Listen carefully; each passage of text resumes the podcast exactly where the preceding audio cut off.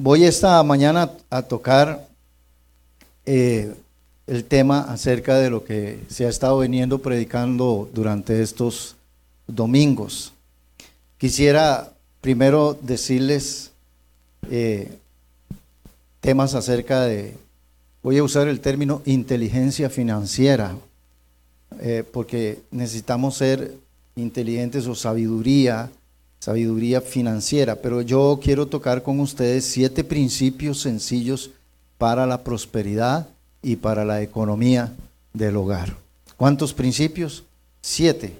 Puede ser que hayan más, ¿verdad? Puede ser que usted le pueda añadir alguno, alguno más a eso. Pero esta mañana yo quisiera compartir con ustedes este, algunos versículos. Quiero que los busque. A mí me gusta que la gente busque en su Biblia. A veces no me gusta, a veces no me gusta ponerlos en, la pantalla porque entonces la gente ya no, no, quiere buscar en la Biblia. Entonces yo quiero que usted conmigo busque y vamos a, a leer cuatro versículos, así que los vamos a buscar. Eclesiastés capítulo 10, busquemos Eclesiastés capítulo 10, versículo 19, para que usted este, se adiestro ahí en buscarlos en la palabra. Gracias, hermana. Eclesiastés 10, verso 19. Antes de leerlo, yo quiero que ustedes se acuerden que el asunto del dinero es algo espiritual. ¿Están de acuerdo conmigo? ¿Están de acuerdo o no están de acuerdo? Sí, si Dios dijo que todo el oro y toda la plata era de Él, entonces, significa que Dios está detrás de todo esto. La otra cosa que quiero decirles es que la Biblia, la Biblia no es un libro religioso. La Biblia es un libro de fe, de regla, de conducta. La Biblia, como lo vimos esta semana también, la Biblia nos es como un manual.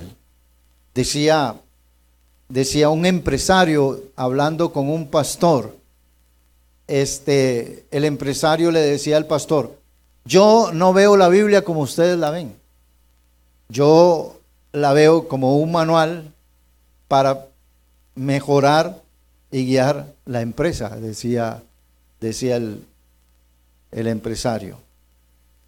Entonces, hay muchas cosas que nosotros tenemos que aprender de la palabra del Señor. Primero, yo quiero quiero también decirles que sea como sea, llámenos como la gente nos llame, cuando nosotros estamos como pastores guiando una iglesia, lo que tenemos es una empresa. ¿Están de acuerdo en eso? ¿Ah? Jesús inclusive dijo, en los negocios de mi Padre me es necesario estar. Estos son negocios espirituales, tienen un trasfondo espiritual y yo tengo que aprender de la Biblia porque vivimos en un mundo, en un mundo que todo lo que es finanzas está controlado por el diablo. ¿Me oyeron lo que dije? Jesús dijo que nosotros no podíamos servirle a dos señores. Pero le voy a decir, y creo que ya ustedes lo han visto, como en la Biblia dice que el Dios de las riquezas se llama Mamón. ¿Han leído alguien eso? Mamón, está en Mateo capítulo 6. Dice, no puedes servir a Dios y a Mamón. No puedes servir a Dios y a las riquezas. O le sirves a Dios o le sirves a las riquezas. Entonces, ¿quién es Mamón? Bueno, es un espíritu, un espíritu que ha hecho una brecha grandísima entre el pobre y el rico. Mamón es un espíritu que inclusive, y, quiero que tomen esta palabra bien, él es el que ha creado un capitalismo salvaje, no un capitalismo, sino un capitalismo, como dije, salvaje, cobrando intereses altísimos, llevando a la gente a adquirir deudas como sean. Mamón está en la reunión de banqueros, está en las juntas de los bancos. Mamón inclusive está allá por la Wall Street y por todos esos lados ahí así. Mamón le encanta lo que son los, es religioso porque le gusta los días feriados, los días eh, que tengan que ver con festividades como la Navidad, como el Día de la Madre, como el Día del Padre, San Valentín, donde la gente sale a qué? A diga consumir y a consumir y a consumir. Él ha inventado las tarjetas de crédito, te llama por teléfono. Levante la mano aquí si alguien lo ha llamado mamón alguna vez por teléfono. Bueno, usted no se ha dado cuenta, pero es mamón. Y mamón habla muy bonito y generalmente a quien pone a hablar es a la mujer. Buenos días, ¿cómo está don William? Muy bien, pues me alegro mucho. Yo sé que no se alegra porque ni me conoce, pero ella dice que, pero dice que se alegra mucho, ¿verdad? Y supuestamente lo que me dice es que, eh, como un día de esos, eh, me dijeron que, que habían 800 dólares para mí, regalados. Qué bonito, ¿verdad?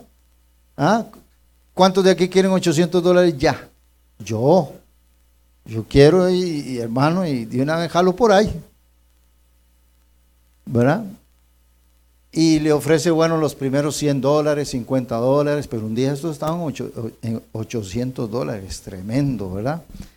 Este, además de eso, le dice a usted que usted puede guardar dinerito para cualquier emergencia, para cuando se enferme. O sea, Mamón te quiere cuidar. Qué bonito, ¿verdad? Habla precioso, habla suavecito, dice cosas muy bonitas. Cuando usted se atrasa y cuando usted ya no va pagando, Mamón le habla de otra manera. Te presiona, te llama mil veces, te acosa por todo lado, ya no le habla lindo, ya no le habla bonito, ya te tiene en sus manos, le quita el sueño, le quita la paz, le quita la buena relación entre esposo y esposa, lo pone de mal, así de carácter, andando, manejando. Mucha gente no duerme porque Mamón le ha quitado, le ha quitado el sueño. Así que tenemos nosotros que discernir y entender. Hay una economía bíblica y hay una economía que viene del mundo. La economía bíblica siempre se va a basar en buscar el bien de los demás. Vea lo que dice la Biblia. El que robaba, ya no robe más sino que dice, trabaje con sus manos, haciendo lo que es bueno, y vea qué interesante lo que dice. Mire qué interesante lo que dice. A ver, trabaje con sus manos, haciendo lo que es bueno. ¿Para qué? Para darle comer a sus hijos, para pagar las deudas. ¿Sabe qué dice? Para que comparta con el que padece necesidad. ¿A usted qué, qué tremendo? Yo tengo que trabajar para compartir con otras personas. Es interesante, porque el que roba, roba para quién? Para él, pensando en él, en el egoísmo. Y cuando digo robo, no estoy hablando acerca de robar con una pistola, de meterse a un supermercado y asaltar. Yo me imagino, hermano, que usted debe entender que todos nosotros estamos viviendo todos los días asaltados y robados. Por los políticos primero. Ahí es donde empieza. Los políticos y todos aquellos que sostienen económicamente a los políticos. Esto parece un mensaje como comunista, pero no es así. Es que la Biblia tiene un centro muy bueno. Por eso dije, ¿capitalismo qué? A ver, ¿capitalismo qué? Di, salvaje. Salvaje. Salvaje es que cuando usted me presta mi dinero me cuesta uno, me, me cobra unos intereses de manera que llega un momento en que ya yo no puedo. Salvaje es que yo le quito a usted su vivienda, salvaje es que yo le quito el carro, salvaje es que ya le quito el sueño, la salud y todo a la gente. Pero aquí es donde nosotros debemos entrar en lo que la Biblia a nosotros nos enseña. ¿Qué es el dinero? Veamos cuatro versículos. Eclesiastés capítulo, ¿qué les dije? 10, verso 19. Veamos a ver. Por el placer se hace el banquete y el vino alegra a los vivos. Lean lo que sigue. ¿Para qué sirve el dinero? Para todo. Veamos ahí mismo en Eclesiastés capítulo 7, verso 12. ¿Lo tienen? Eclesiastés 7, verso 12. Se devuelve un poquito, nada más. Dice, porque escudo es la ciencia. Y escudo, ¿qué dice? Es el dinero. Mas la sabiduría excede en que da vida a sus poseedores. En estos dos versículos encontramos, hermano, algo tremendo acerca del dinero. Número uno, nos dice que, a ver, que sirve para todo. Y número dos, en el versículo siguiente dice que es un escudo. Note las características del dinero. Sirve para todo. Por eso el dinero muchas veces tiene las características de un Dios. Y cuando digo Dios lo digo con minúscula. Porque el dinero da felicidad. ¿O no? O cuando, si alguien ahorita llega y le da a usted 50 mil pesos, usted me deprimí. No. Usted se siente contento cuando recibe el salario, usted se siente contento cuando recibe una extra, algo más. El dinero alegra a la gente. No me diga que no. El dinero da seguridad. Y Dios da seguridad y Dios da felicidad. Seguridad, pague usted, ya pagó la renta, ya pagó teléfono, casa, agua, luz y todo. ¿Usted cómo se siente? Se siente seguro. Seguro. La otra característica que tiene el dinero es que está en todo lugar y es una característica de Dios, está en todo lugar. Pues el dinero tiene esas características. Y dice aquí en la Biblia que sirve para todo, para todo. Por eso hay gente que son supersticiosos para hacer prosperar su casa, para hacer prosperar su, economía.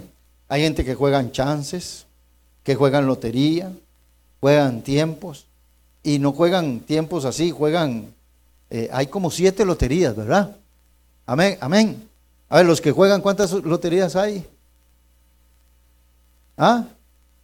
Dicen que está la dominicana, la nica, la panameña, la de Estados Unidos, la de aquí de Costa Rica, y yo no sé, ahora inventaron otra ahí, no sé cómo se llama.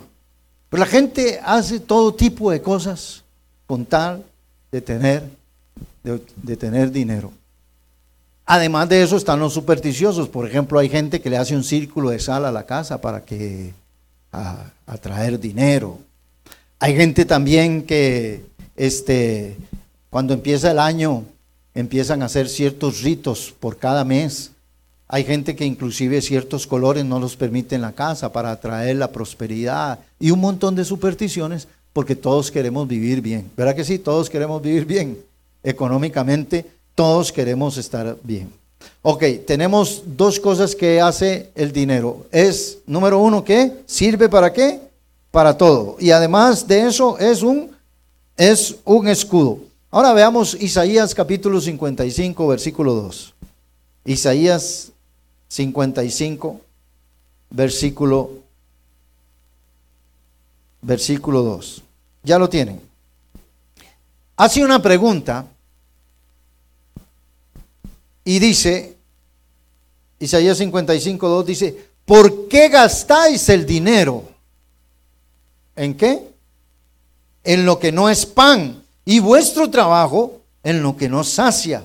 Oídme atentamente y comed del bien y se deleitará vuestra alma con grosura. Uno de los reclamos de Dios al pueblo de Israel es, ¿por qué gastáis el dinero en lo que no es pan. Cuando habla de pan, habla de casita, habla de vestido, habla de, comidita.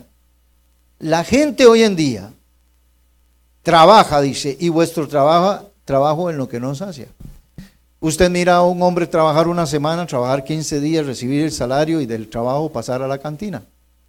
o del trabajo pasar donde otra mujer que no es su esposa, o del trabajo pasar a ir a las drogas. Trabajan y trabajan y trabajan y usan todo lo que es el dinero y lo gastan en lo que no es pan. Ahí entra la palabra gastar. La palabra gastar es muy diferente a la palabra invertir.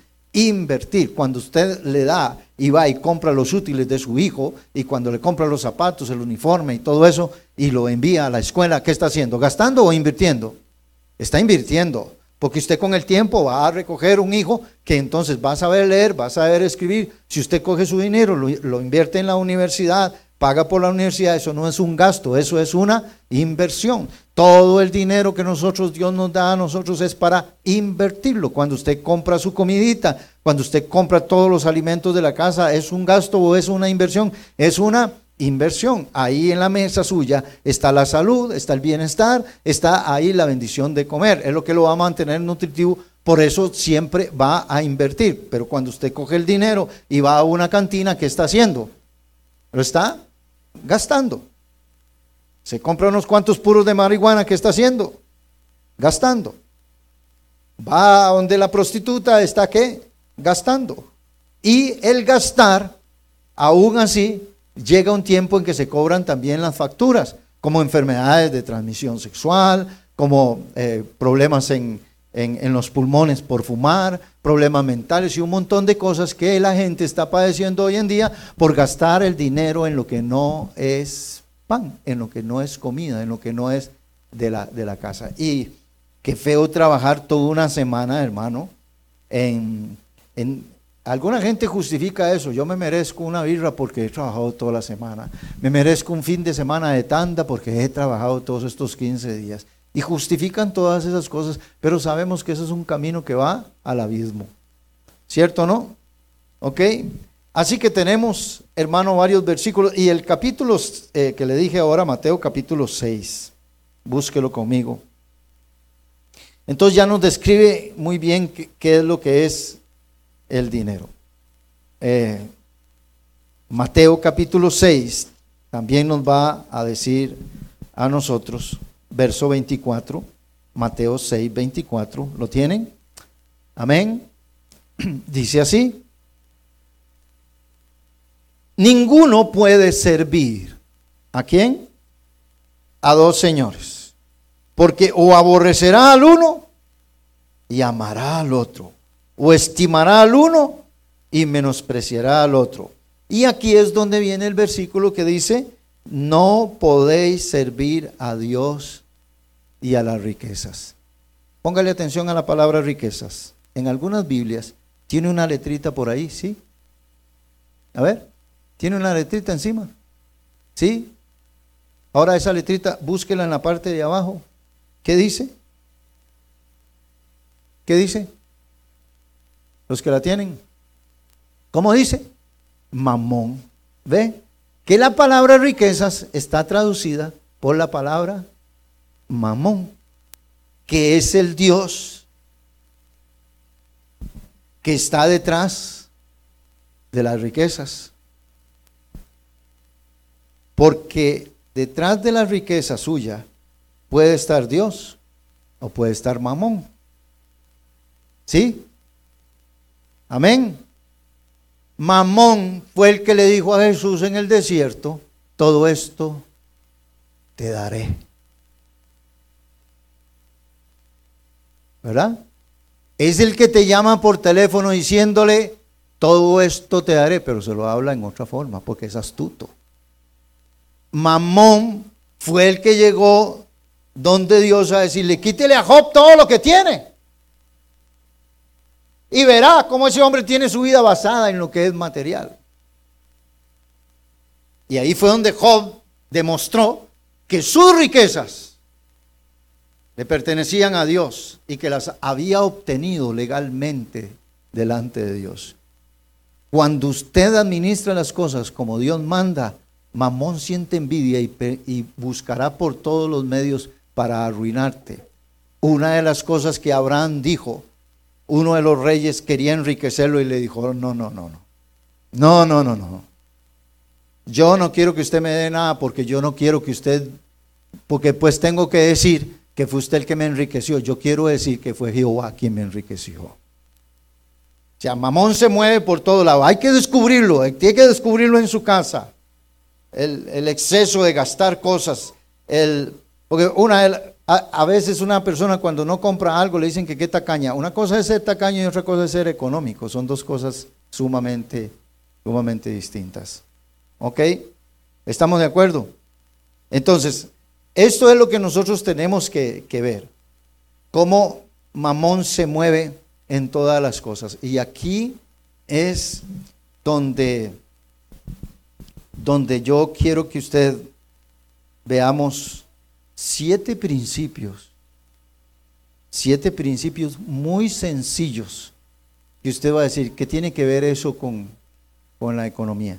Siete principios sencillos para la prosperidad económica del hogar. Y entonces vamos a ver el primer principio. Amén. Creo que está aquí. Lo, ok. Principio número uno. Antes de poner en orden su economía, póngase en orden con quién? Con Dios. Qué lindo, ¿verdad? Póngase en orden con Dios. ¿Por qué viene el desorden? Vamos a ver. Dice que la tierra en el principio estaba como desordenada y vacía. ¿Qué trae el desorden? Un vacío. Y dice, y las tinieblas estaban sobre la faz de la tierra. Es decir, que cuando hay desorden en una casa, cuando hay desorden en el corazón de un hombre, de una mujer, inmediatamente vienen dos cosas, vacío y tinieblas. Pero en el principio Dios habló la palabra y empezó a ordenar. O sea que usted va a usar la palabra de Dios para ordenar su corazón, ordenar su vida, ordenar su casa. ¿Cuánto me entienden lo que digo? Entonces, examine su vida espiritual. Dele a Jesús su corazón. Reconcíliese con Dios. El el dinero, como lo dijimos al principio, tiene un trasfondo espiritual. Detrás del desorden hay una influencia demoníaca que quizá usted la está ignorando. Satanás es astuto y su mayor trabajo es hacer que usted lo ignore. Bien, Pablo dijo, no ignoramos sus maquinaciones y el hombre anda desordenado porque no está alineado con Dios. Antes de poner en orden su economía, póngase en orden con Dios. ¿Por qué digo esto? Porque anda un montón de gente buscando ayuda económica, buscando ayuda de todos préstamos y situaciones para poder pagar y arreglar, y quieren arreglar toda la economía de su casa, menos estar en orden con Dios. Y todo tiene que empezar con Dios y su palabra. Dicen aleluya. Número dos, mire su hogar como un pequeño gobierno. Cuando usted critica al gobierno y señala al gobierno, asegúrese que su pequeño gobierno, su casa, esté en orden. Todo hombre todo hombre. Somos los líderes, las cabezas de nuestras casas. ¿Están de acuerdo las mujeres en eso? Amén. Y no es que somos más que ustedes. Es más, hay una palabra en la Biblia que le dice a la mujer, usted será, la mujer es ayuda idónea. Y si usted cree que ayuda idónea es lavar platos, lavar trastos, atender a los niños, ponerle las mantillas y cambiarlos y esto y lo otro, si usted cree que eso es ayuda idónea, está totalmente destraviado en lo que está creyendo. Si usted cree que ayuda idónea es que mi esposa me tenga la comida a tiempo, me lave la ropa, me lave esto, lo otro, todo, me haga todo, usted está fuera, fuera de la interpretación. Ayuda idónea no tiene nada que ver con eso. Porque lavar trastes y hacer comida, yo lo hago también. ¿Cuántos lo hacen? Todo el mundo lo puede hacer, cualquiera lo puede hacer. Así que cuando habla de ayuda idónea, no se refiere a eso. Cuando la Biblia habla de ayuda idónea es que puso al hombre por cabeza y dice, y voy a ponerle una, una líder también a la par de él, una ayuda idónea. Oiga cómo interpretan los judíos lo que es ayuda idónea. Ayuda idónea es yo voy con mi esposa aquí, mi esposa va aquí, yo voy aquí, ¿verdad? Vamos bien, caminamos bien. De un pronto a otro, como yo soy cabeza y estoy dirigiendo las cosas, todos los líderes se equivocan y tienden a desviarse por una u otra razón. Todo marido tiende a desviarse por una u otra razón. Entonces, mi esposa, en vez de ir aquí a la par mía, como mi esposa, ya no va a ir a la par mía, sino que ahora se me va a parar enfrente y me va a mirar. Y ahí es donde entra la función de ayuda idónea. Y me dice, usted está equivocado. Usted está cogiendo un camino incorrecto. Así no se deben hacer las cosas. Dicen los judíos que la mujer se convierte en ayuda idónea de manera que le puede causar un problema intestinal al marido. Alabado sea el Señor.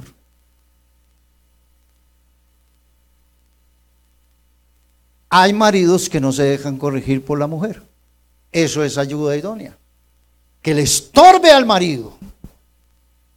Que le cause un dolor de intestino de manera que el día de mañana el marido pueda decir, mi esposa me lo dijo. Mi doña me lo dijo. Ananías y Zafira, Zafira no le causó ningún dolor intestinal y por eso los dos perecieron el mismo día. Pero la mujer cuando habla de ayuda idónea, ese trabajo lo tienen las tías, lo tienen las abuelas, lo tienen las esposas. Toda mujer es ayuda idónea aunque no sea casada. Porque ese trabajo se lo dio Dios a Eva cuando aún ni siquiera había este, entrado el pecado.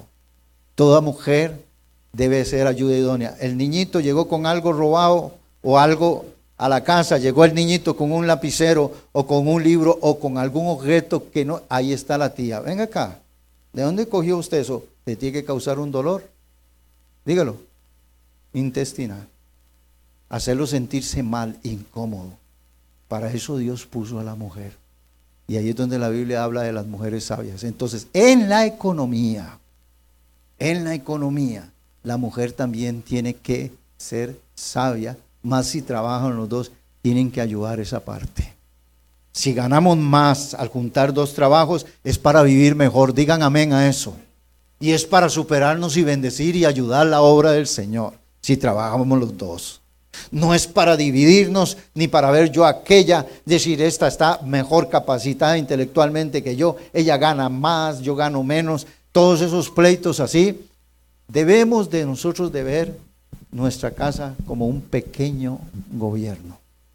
Ahora, en los gobiernos hay diferentes ministerios. Por ejemplo, está el Ministerio de Salud, el Ministerio de Relaciones Exteriores, el Ministerio de Relaciones eh, Interiores, el Ministerio también de la Economía.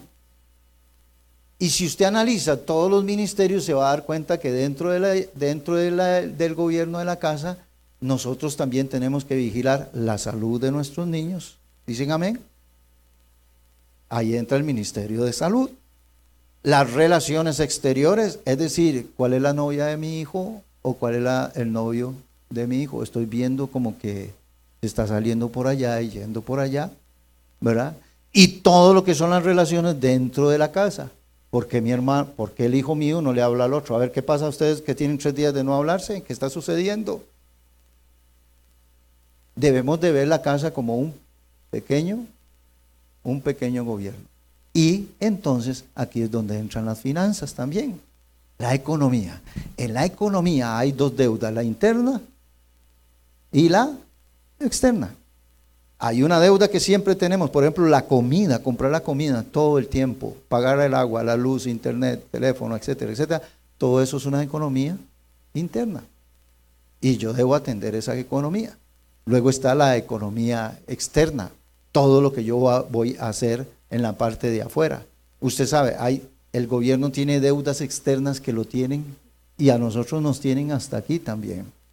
Entonces a veces las familias agarran, tienen una deuda interna y se hacen de otra deuda afuera y empieza el caos tremendo.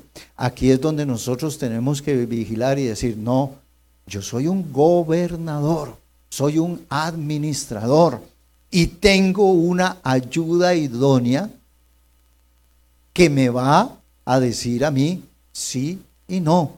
Ahí es donde entra el problema en que hay hombres que se meten en deudas y no le dijeron a su doña. Y hemos encontrado casos tremendos. Yo me encontré un caso, pero tremendo, tremendo, donde la esposa nunca supo que el marido hipotecó su casa. Y un día nada más le tocaron la puerta y le dijeron, señora, tiene que desocupar la casa. ¿Pero por qué? Es que ya es de nosotros. ¿Cómo? Sí, mire este documento. Nunca tomó en cuenta a su esposa. Su esposa vive ahora en un ranchito allá en Turrialba, porque su marido un mal administrador, un mal gobernante, no miró la casa como eso, como un pequeño gobierno. ¿Sabe qué le dice la Biblia? Nos dice a los pastores. Dice la Biblia que uno no puede ser pastor si no gobierna bien su casa. No te habla de gobierno. Dice que el que no gobierna bien su casa no puede gobernar la iglesia del Señor. Eso es lo que dice la Biblia. Habla de gobierno. Y todos nosotros, usted tiene que mirar todo con departamentos de la casa. Bueno, aquí está el departamento de educación. ¿Quién educa a mis hijos? ¿La escuela o yo?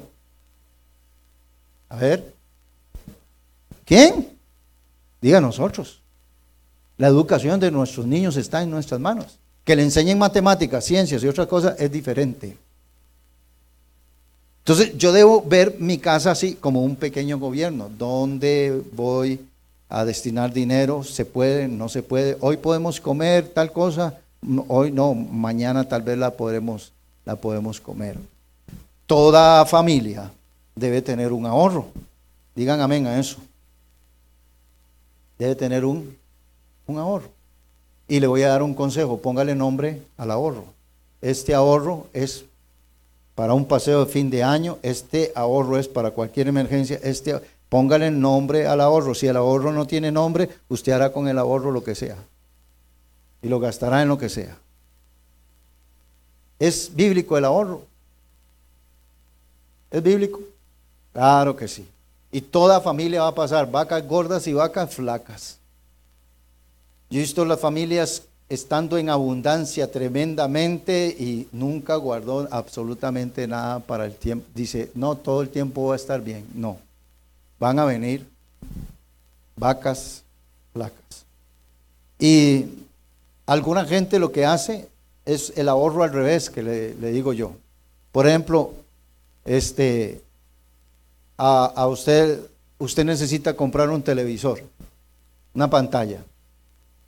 Usted ya sabe que esa pantalla tarde que temprano se va a dañar. Usted ya sabe que esa lavadora tarde que temprano va a dejar de funcionar. Usted sabe que es el refrigerador, porque ya no hacen las cosas como antes. Ahora, Mamón inventó que todo se dañe dentro de cuatro años, tres años, cinco años.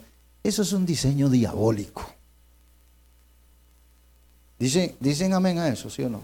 Compré usted un refrigerador de antes, a mí, por ejemplo, un refrigerador me duró más de 25 años y yo digo, bueno, ya estoy cansado de él y lo regalé y siguió funcionando. Mi niña creció y creció y creció. Y cuando esos refrigeradores, todo antes duraba más. Usted ve una impresora, dice 5 mil, mil copias. Y usted le quita un chip a esa y le hace un, cierto trinquete y se da cuenta que puede servir para imprimir no 5 mil, pero están diseñados para que fallen en 4 o 5 años. Todo está, detrás de todo eso está mamón. A Mamón no le sirve sacar un bombillo que le dure a usted 25 años, como antes los bombillos alemanes duraban 25 años, aunque usted no lo crea. Y los años eran más largos todavía. Todo está diseñado para que usted compre y compre y compre, todo está diseñado de esa manera. Las lavadoras, las refrigeradoras de ahora son más malas, hermano, no duran nada. De hecho, los técnicos le recomiendan a usted, déjese la que tiene, repárela, no compre la nueva porque después usted lo ve con los chatarreros ahí donde están desarmándola y todo eso. la tarjeta de una, de una lavadora y todo eso vale carísima, vale más que la misma, que la misma lavadora. Y tenemos entonces nosotros que discernir muy bien todo este ambiente. Ya usted sabe, dentro de cinco o dentro de cuatro años, usted está feliz con su lavadora nueva, pero sepa, esa lavadora dejará de ser nueva. ¿Qué tiene que hacer usted entonces? Ahorrar para comprarse la próxima ¿Al qué? Al contado. Amén. Al contado. ¿Por qué? Porque entonces usted va a ahorrar al revés. Usted no compra el contado. A usted viene y le dicen, venga aquí, venga, compre con cuotas. Entonces usted llega y dice, bueno, por emergencia y todo, compré la lavadora. Qué lindo, estoy bien contento. Pero al mes usted paga 30 mil colones, 20 mil colones mensuales por la lavadora. ¿Cuánto dura pagando esa lavadora? Cuatro o cinco años. Y cuando usted suma todo, dice, voy a pagar casi tres veces lo que valía. Eso es lo que voy a hacer. Entonces, yo saco los 20 mil, los 20 mil, los 20 mil, los 20 mil, los 20 mil, y ahí los voy sacando. Tengo mi lavadora, no tengo nada ahí, estoy al día con esa empresa, y resulta que cuando termino, termino de pagar, yo, muy feliz, que dicha, ya salí de eso. Gloria a Dios. ¿Cuánto han pasado? Cuatro, cinco años, y de pronto otro se le dañó la lavadora. Pero no solo eso. Resulta que ahí está la lavadora buena, está bonita y todo eso. Y resulta que entonces usted pasa esos cuatro cinco años sacando 20 mil, 20 mil. Y vea qué interesante. Termina usted de pagar. Y la pregunta es, ¿qué se hicieron los 20 mil? Ya no los saco por mes, ya no están. ¿Usted me entiende lo que digo? Qué raro, ya, eh, ya pagué. La pregunta es, ¿y dónde están los 20 mil? ya ahora no tienen la deuda, pero ¿qué se hicieron los 20 mil? ¿Dónde están? ¿Sabe qué hacía? Antes ahorraba 20 mil, pagaba 20 mil. Pero usted, yo le digo el ahorro al revés, usted ahorró para Julano, para otro, para una empresa que le insiste a usted y que le insiste de comprar, usted ahorró para ellos. Mientras que si usted vino ahorrando para usted es muy diferente, usted compró al contado. La familia debe ver todo esto como un pequeño gobierno. Y la gente dice, yo no puedo ahorrar. Es mentira, la gente puede ahorrar. Yo se lo digo. Yo tuve experiencias muy feas. Aprendí la economía de Dios porque fui jupón. No, no puse en práctica las, las cosas del Señor. Usted sabe que nosotros este, eh, manejamos toda la misión y nosotros no trabajamos con deudas, no tenemos deudas, no debemos la iglesia, no debemos el terreno, no trabajamos con deudas, preferimos invertir en la obra misionera antes de, que, antes de pagarle a un banco intereses o a cualquier otra persona intereses. Porque la iglesia es una empresa y yo la veo como un gobierno. ¿Cuántos están aquí? Yo, no meto a la iglesia con cosas por, ¿cómo se llama? Por, por equipos o hermano, estamos pagando un equipo de 4 millones de colones. Yo, yo eso yo nunca lo he hecho, no lo hago. Prefiero hacer ventas, esperarme, recoger una ofrenda y prefiero que cosas esperen. Separo las cosas importantes de las urgentes, que hay que aprender a hacerlo. En las casas hay que hacerlo también. ¿Esto es urgente? No. Es importante, sí, pero ¿es urgente? ¿Es urgente? Tengo que preguntarme todas esas cosas porque debo ver mi casa como un, mi hogar, como un qué? Como un pequeño, un pequeño gobierno. Yo soy un gobernante ahí. Punto número tres, o principio número tres. Este es uno de los principios más maravillosos. Honra a tu padre y a tu madre. Oiga cómo lo dice Efesios. Efesios 6.2 dice, honra a tu padre y a tu madre, que es el primer mandamiento con promesa para que te vaya bien y seas de larga vida sobre la tierra. Honrar a tu padre y a tu madre es reconocer. Este mandamiento es sumamente importante para todos aquellos que tenemos vivos a nuestros padres o que inclusive ya murieron si usted quiere que Dios lo bendiga, que le bendiga su economía y haya prosperidad en su hogar, saque una parte del dinero que usted gana para honrar a su madre, a su padre. Déselo a su padre. Y usted dirá, es que mi papá tiene una pensión bien buena, mi mamá tiene pensión, honrelos, déles dinero. Si no los tiene, honre la memoria de ellos. Pero esto es un punto sumamente interesante. Muchos hijos en vez de darle a sus padres más bien, le sacan. Muchos hijos le hacen números a la pensión, le hacen números a la casa, a la, a la herencia, a ver qué papá me deja. Oiga la promesa del Señor. Dice que si usted honra a su padre y a su madre, te va a ir como bien. A veces, a veces cuando yo, a veces cuando yo estoy hablando con alguien que tiene problemas económicos, me le voy a este mandamiento primero. Ahí voy. digo, bueno, vamos a hacer una cosa. Usted tiene todos estos problemas. Número uno, vamos a ver. ¿Usted le da dinerito a su padre, a su madre? ¿Los ayuda? Si es su abuelita que se crió usted con ella, ¿la honra usted? ¿La está cuidando? Si cuando tu madre envejeciere, no la abandones. No he visto hijos, no los he visto hasta el día de hoy, aún inconversos. Yo los he visto honrar a su padre y a su madre y he visto qué bien que les va.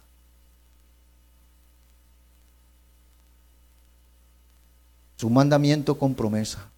Serás de larga vida, tendrás salud, tendrás prosperidad. Saque siempre que hay que comprar medicinas, que hay que ayudar, que hay que llevarla al hospital. Honra a tu padre y a tu madre. No sea usted de esas personas que llegan a llorar a un ataúd por no haber hecho absolutamente nada por ella. No sea usted de esas personas que, bueno, usted sabrá si lo hace, pero le llevan un mariachi a papá o a mamá cuando ya está. Ya no oye. Lleve flores ahora. Honrela ahora. está bien, si usted quiere llevarle el mariachi allá, pero asegúrese, lleve el mariachi para acá, hay un ambiente bonito allá en el cementerio. Pero asegúrese que antes de llevarle el mariachi allá, usted ya lo llevó estando ella en vida. Llévele flores allá, pero asegúrese que usted le llevó flores. antes. ¿Estamos de acuerdo? Eso es honrar a padre y madre. A usted le va a ir bien. Su camino será mejor. Sus finanzas y su economía será mejor. Y nunca se ponga en cosas de tacaño o tacaña para decir, no, a papá no le voy a dar.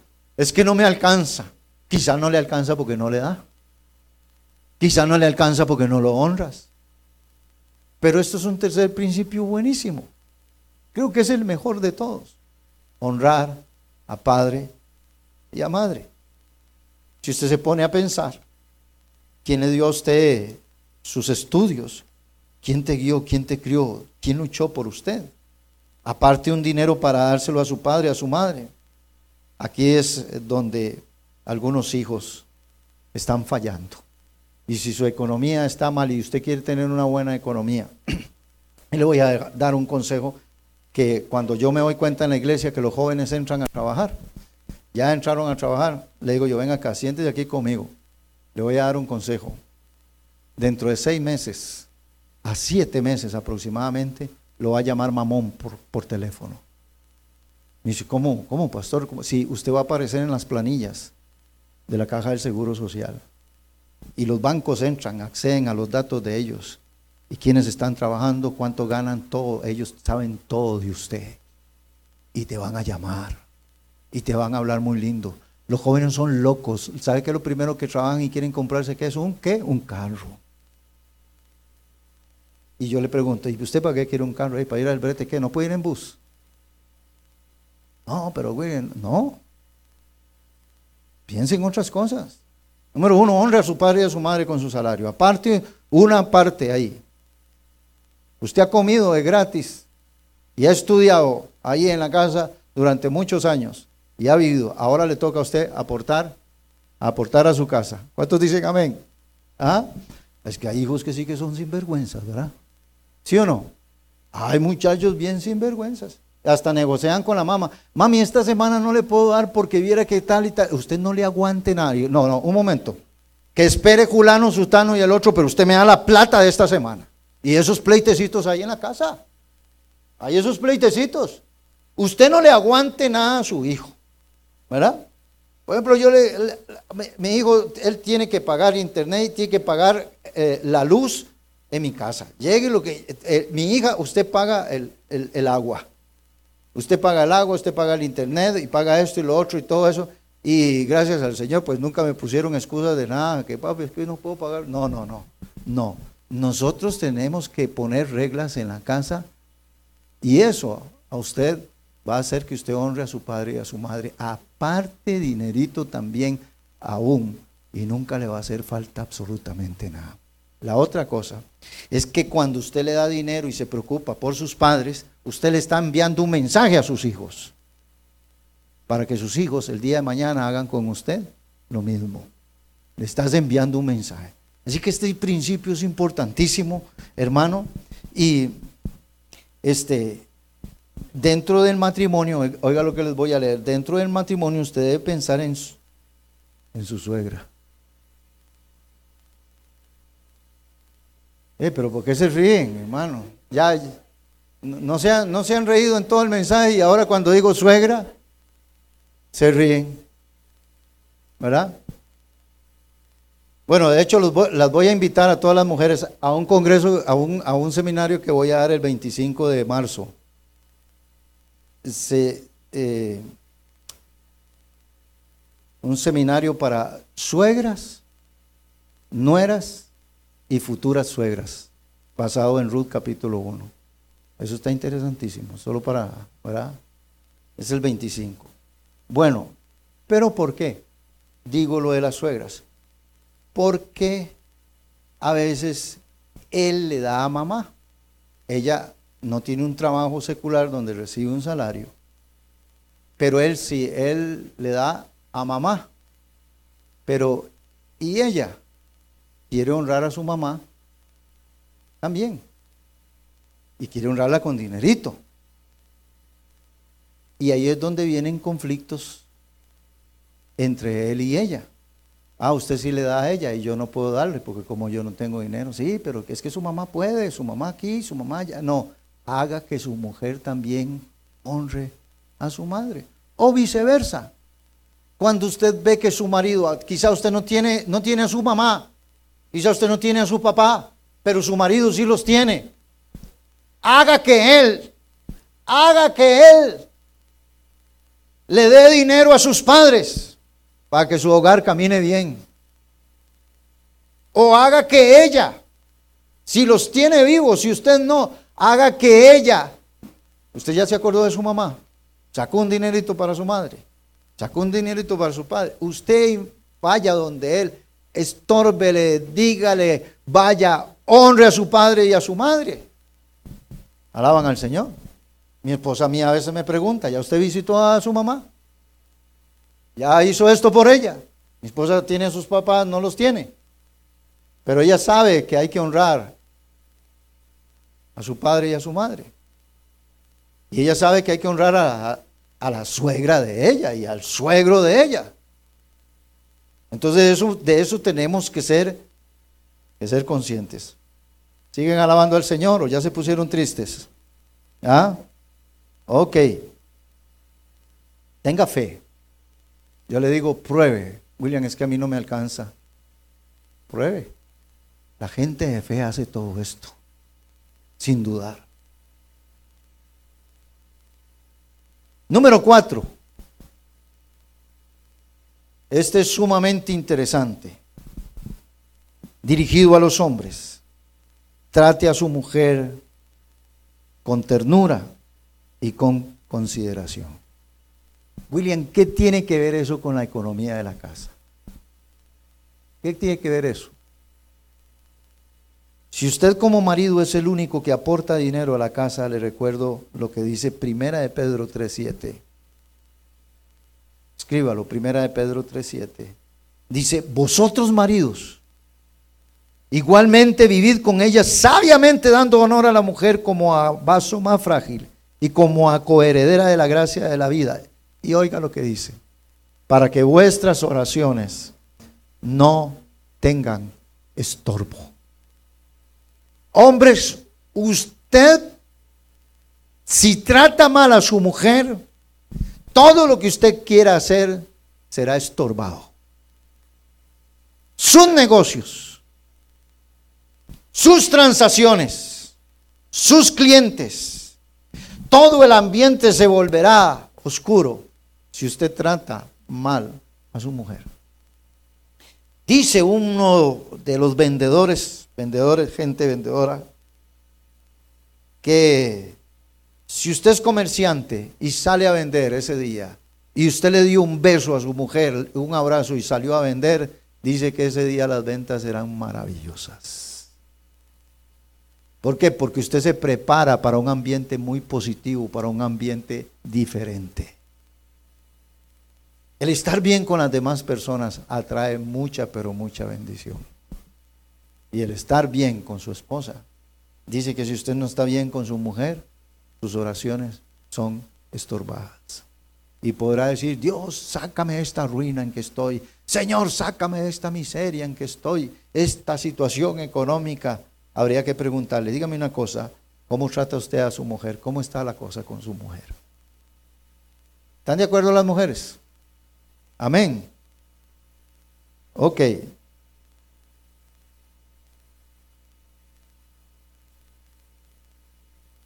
Oiga lo que dice la Biblia. Dice la Biblia que la mujer es corona de su marido. Bendiga a su esposa. Dele dinero a su esposa. ¿Cuántas mujeres dicen un amén bien fuerte a eso? Ah, no, hombre, se yo No le den nada, hermanos. Ese amén se oyó muy raro. Pero cuando su mujer no trabaje en lo secular, porque ella trabaja en todo, cuando su mujer no, de vez en cuando saque un dinerito y déselo a ella. Vaya que ella se vaya a tomar un cafecito con las amigas de la iglesia, con él, déjela que vaya. A veces ella quiere darle un regalito a una, a una amiga, a veces quiere dar un regalito en un té, una cosa, y los maridos, ¡eh! No, todo el tiempo eso. ¿Para qué? No, sea generoso con ella, no sea tonto.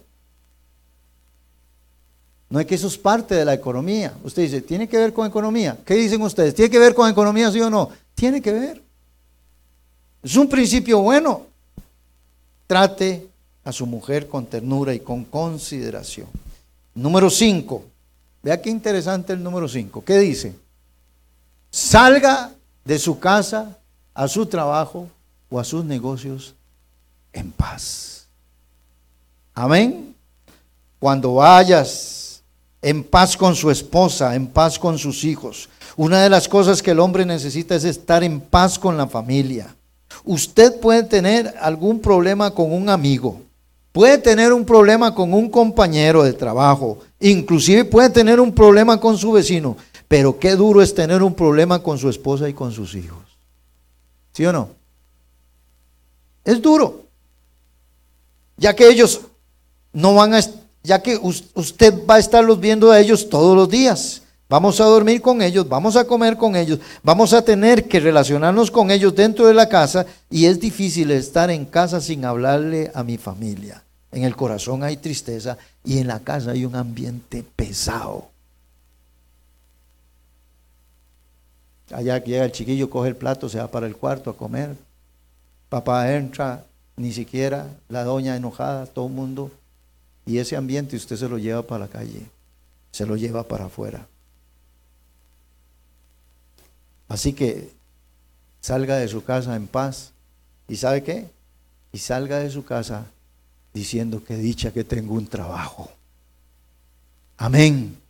Si tienes un trabajo, diga, y quizá, quizá, yo no digo que sea así, pero quizá usted pueda que perdió el trabajo por estar maldiciendo al jefe, maldiciendo al compañero, maldiciendo el salario, maldiciendo, porque esto de la economía no se trata de si usted gana mucho o gana poco, se trata de administración.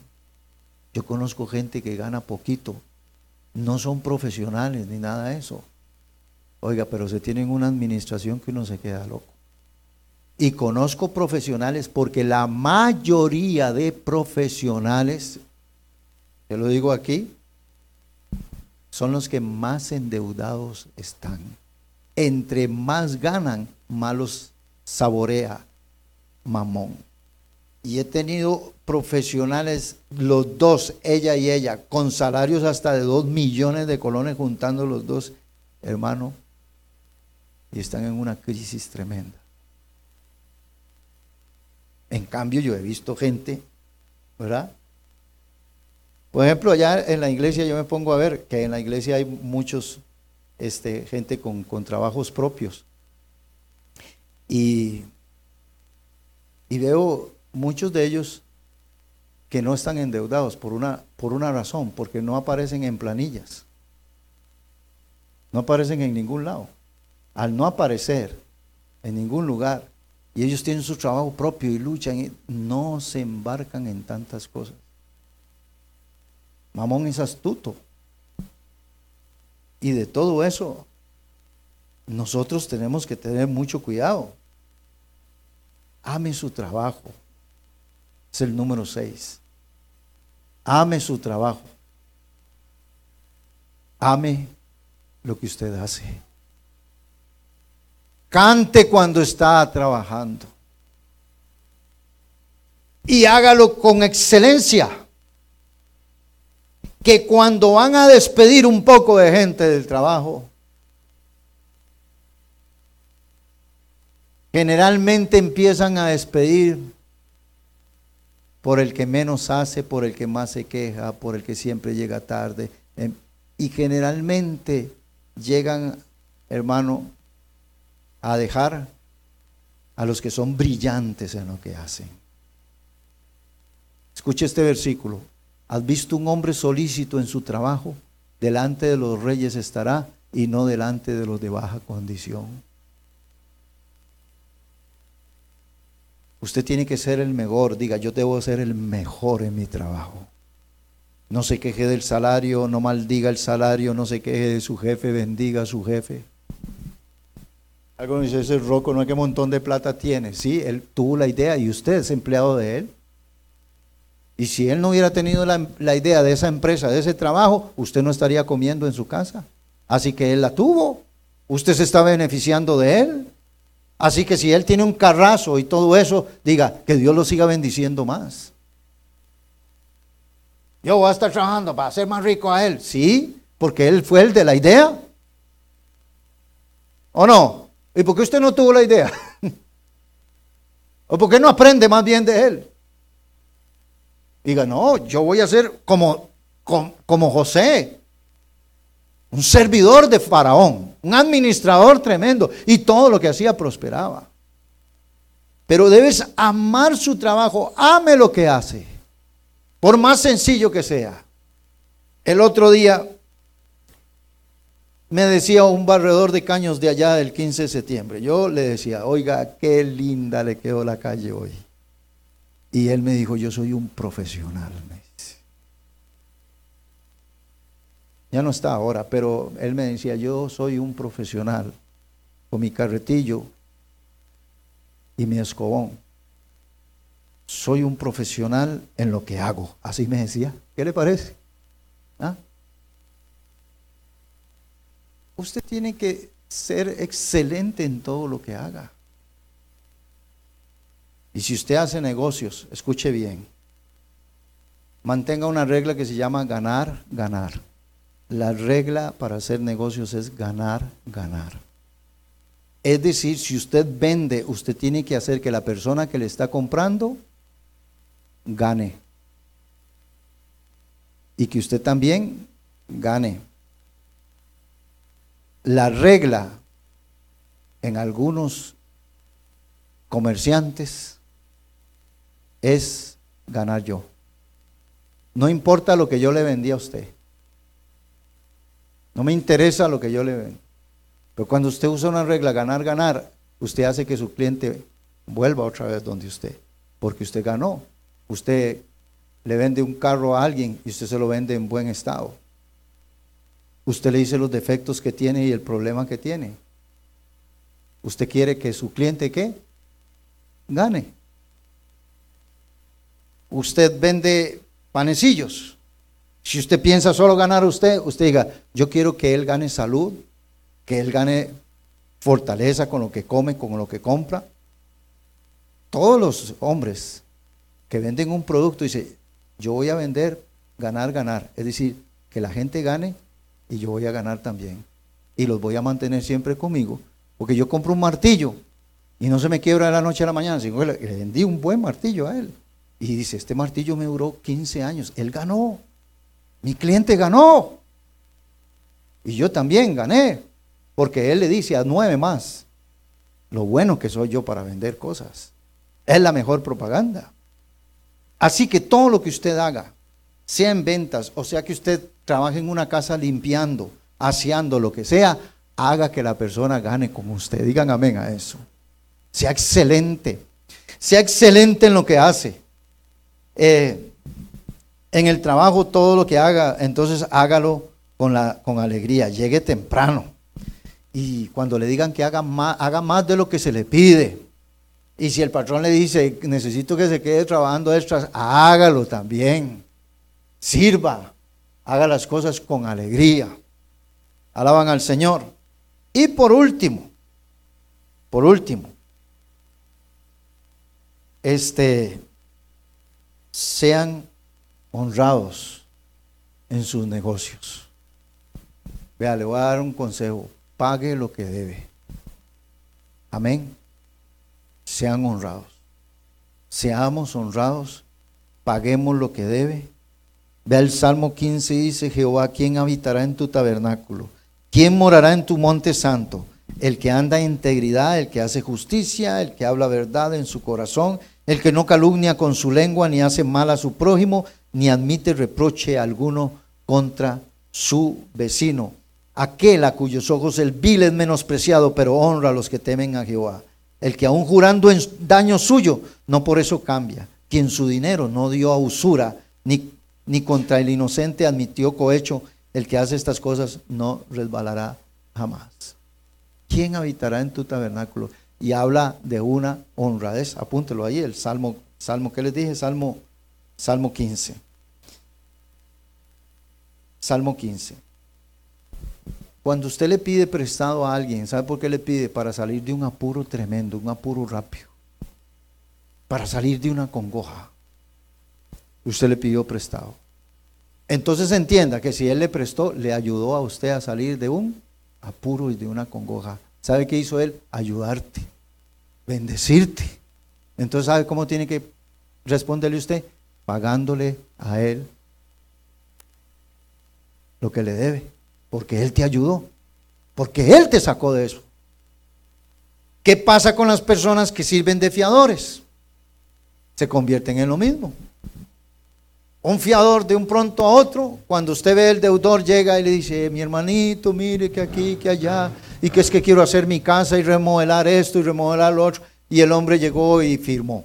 Sepa muy bien, fiar, escúchelo bien, cuando usted fía, que ahora casi por eso se quitaron muchos fiadores, de hecho, téngale cuidado a la letra pequeña en cualquier cosa, a todo lo pequeño y fácil, téngale mucho cuidado. Amén. Vea con la nube, más de uno se quedó en la nube, alabado sea el Señor. Decía una canción de Los Ángeles Negros, dice, me caí de una nube que andaba, y más de uno con la nube, ¿verdad? Porque téngale cuidado al dinero fácil y téngale cuidado a la letra pequeña, porque siempre hay cosas escondidas detrás de eso. Lo fácil siempre tiene algo escondido. El otro día llegó un hombre a mi casa a traerme una, una tarjeta y le digo, pero déjeme leer el contrato. Me dice, no, es que yo no puedo esperar a que usted lo lea. Hay que firmar ya. Y me enseñó el contrato así como para yo le digo, pero esta letra ni, ni con anteojos la lee uno.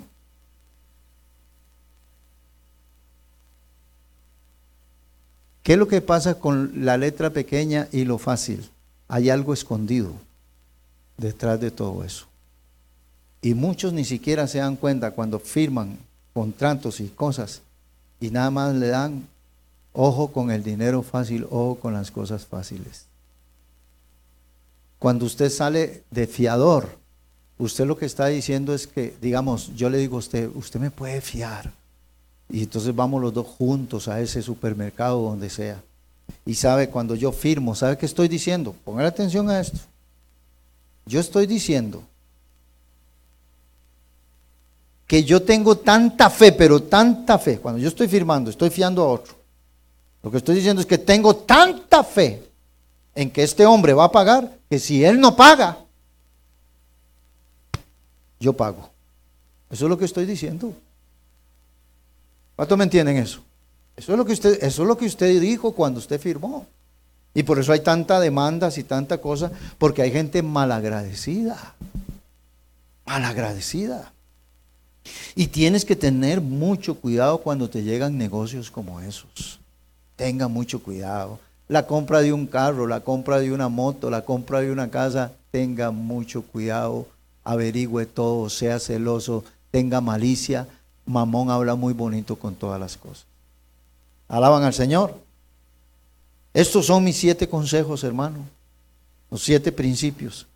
Para que usted los ponga en su casa, en su familia, los ponga en práctica y Jehová Dios nos va a bendecir tremendamente. Puede ponerse de pie esta mañana. Padre, gracias te damos, Señor. En el nombre de tu Hijo Jesucristo. Muchas gracias, Señor. Yo quisiera esta mañana orar por usted. Tal vez usted está pasando por un conflicto económico tremendo. Dios es un Dios que hace milagros y usted lo cree, yo lo creo también. Y entre todos los milagros que aparecen en la Biblia, hay milagros económicos también. Milagros económicos. Hubo una viuda que se quedó en una crisis tremenda. Su marido murió y se quedó ella en una crisis tremenda. Iba a perder sus hijos. Cierre